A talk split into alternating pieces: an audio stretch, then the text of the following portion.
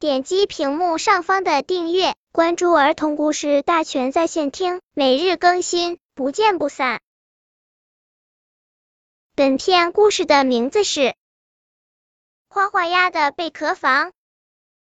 花花鸭骑着滑板车在森林里兜了一个大大的圈儿，他发现朋友们的房子不但非常漂亮，而且还很奇特。花花鸭羡慕极了。长耳兔的大蘑菇屋，大尾松鼠的树洞房，胖胖熊的大山洞，灰喜鹊的树枝窝，朋友们的房子各式各样，令他眼花缭乱。花花鸭自言自语道：“只有我的房子最难看。”就是大树底下的一个干草窝，我该搭一间什么样的房子好呢？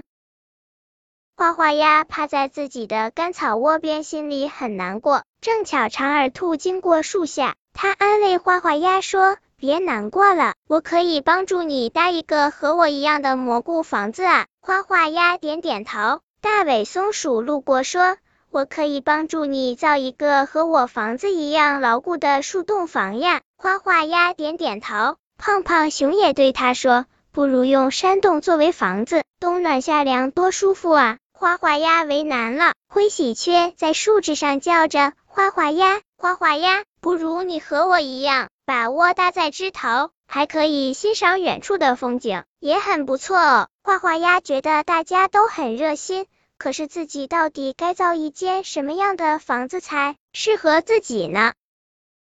大家正在争论着，这时大象哥哥卷着一间木头小房子经过这里，他高高的举着小房子问道：“这是我今天刚学会做的房子，你们看看是不是既粗糙又难看啊？”画画鸭看到了，连忙称赞说：“大象哥哥，你的手艺还真不错。”长耳兔说：“房子虽然有点粗糙。”但是很小巧，你以后一定会做的更棒。灰喜鹊说：“是啊，是啊，我相信你一定行。”大象听了大家的称赞，高兴地说：“谢谢你们，你们的话不但让我增强了信心，还消除了我的疲劳。”胖胖熊说：“不如我们把大象哥哥做的房子装饰一下，送给花花鸭做房子吧。”大家都欢呼起来。大象说。这样既能遮风挡雨，又很漂亮。花花鸭高兴的连声说：“谢谢，谢谢。”大伙说干就雨，可是用什么东西装饰房子好呢？这时，趴在河边睡觉的一只绿乌龟听到了，对大家说：“前些天，我住在海里的乌龟朋友到我家来玩，给我捎来了很多漂亮的贝壳。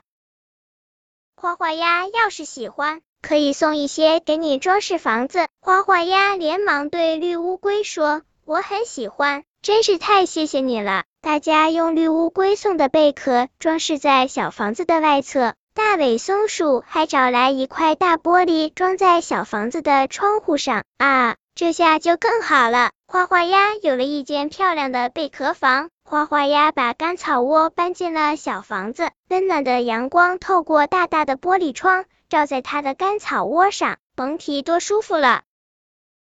花花鸭骑着滑板车在森林里兜了一个更大的圈儿，因为无论它滑到哪里，都会自豪的说：“我有一间用爱心搭起来的贝壳房，贝壳房既温暖舒适，又充满了爱的味道。”本篇故事就到这里，喜欢我的朋友可以点击屏幕上方的订阅，每日更新，不见不散。